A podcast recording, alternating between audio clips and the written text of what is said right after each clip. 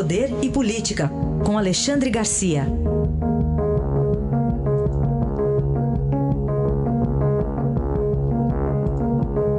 Oi, Alexandre, bom dia. Bom dia, Manuel. Bom dia, Carolina. Olá, bom dia. Alexandre, hoje a gente começa sobre agora a vitória do governo, a reversão na Câmara dos Deputados sobre o veto, Alexandre. Pois é, foi, um, foi uma mobilização que envolveu inclusive o próprio presidente da Câmara, que começou esse assunto tomando um café da manhã com, com o presidente lá no Palácio Alvorada. Né? Depois o novo líder estreou aí para fazer a virada já desde o momento em que o Senado mostrou que iria derrubar o veto, né? o Ricardo Barros. Foi um, foi um trabalho grande que resultou, teve bom resultado, né? 316 votos a favor do veto, a manutenção do veto, 165 contra.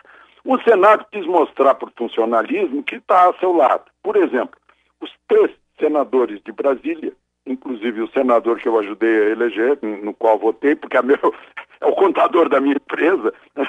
E os três senadores de Brasília sabem que Brasília tem uma, uma prevalência aí na, na, urna de funcionário público. Então votaram a favor dos funcionários públicos. Né? Ia dar aumento para 60% do funcionalismo eh, federal e 70% do, do funcionalismo eh, estadual e municipal. Ia fazer um rombo aí, estão calculando em 130 bilhões no total. Não é hora de, de uh, garantir reajuste para quem já tem garantido contra-cheque, o, o olerite, né? para quem tem garantido o emprego. Né? Tá? O resto do país, os cidadãos de segunda classe, uh, não tem garantido emprego, tem redução de salário, tem, as, as, empresas estão recebendo aí uh, campanhas, uh, auxílios do governo para não desempregar, né? mas a Câmara reagiu né, reagiu com responsabilidade. Alexandre, queria essa avaliação sobre o 9 a 1 ontem no Supremo. Mais uma vez, o único de passo certo, Marco Aurélio Melo. E alegou o seguinte: eu não vou votar esse assunto político. Né?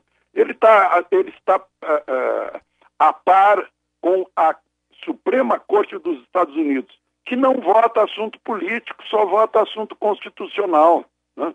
Esse foi 9 a 1. Né? não votou Celso de Mello, que fez uma cirurgia ontem, está passando bem. Né? É, e eu não sei se ele volta, porque a aposentadoria dele é dia 1 de novembro. Mas foi 9 a 1. E o que é? é? É, Poder Judiciário se metendo no Poder Executivo, né? que é chefiado por um presidente que recebeu quase 58 milhões de votos para governar.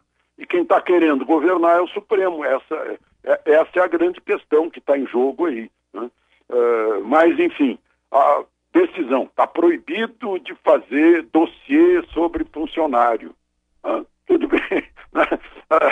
Uh, uma coisa é dizer dossiê uh, para político, com fins políticos e tal. Outra coisa é saber em quem confiar em determinadas operações. No caso, era gente da área de segurança pública. Na hora de uma ação de segurança pública para defender o Estado, vamos confiar em quem? Era mais ou menos isso. Mas tudo bem, o Supremo decidiu 9 a 1, fica aqui o, o registro de mais uma intervenção do Supremo em outro poder. Por falar em Supremo, Alexandre, você participou de um debate lá, como é que foi qual que era o tema, Alexandre? Pois, é, o tema era equilíbrio dos, dos poderes, o que está acontecendo no Brasil. E olha, não foi, não foi pouca gente, não. Modesto Carvalhosa, o, o, o jurista professor Dalari, Ives Gandra Martins, Carlos Thompson Flores, que foi que presidiu o, o, o regional de Porto Alegre, tudo gente grande, né? E todos eles dizendo que o Supremo está se metendo nos outros poderes que o Supremo deveria obedecer à Constituição, porque é o intérprete da Constituição, e não está obedecendo o, o, os primeiros artigos da Constituição. O, o ministro, aliás, o, professor Ives Gandra, chegou a lembrar que o Supremo é fator de instabilidade, de, de, insegurança jurídica, e o, e o professor Modesto Carvalhosa foi além, dizendo, não, não é insegurança jurídica é insegurança institucional. Né? porque falou-se muito que o Supremo está esticando a corda. Né?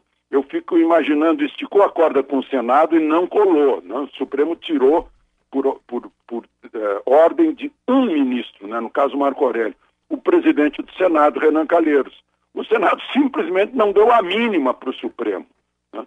Então provoca essas coisas. Imagina se o presidente, na hora que fizeram aquele pedido esdrúxulo de entregar o celular, né? imagina se o Supremo não recuasse e o presidente dissesse, não, eu não vou entregar o celular. E daí? Né?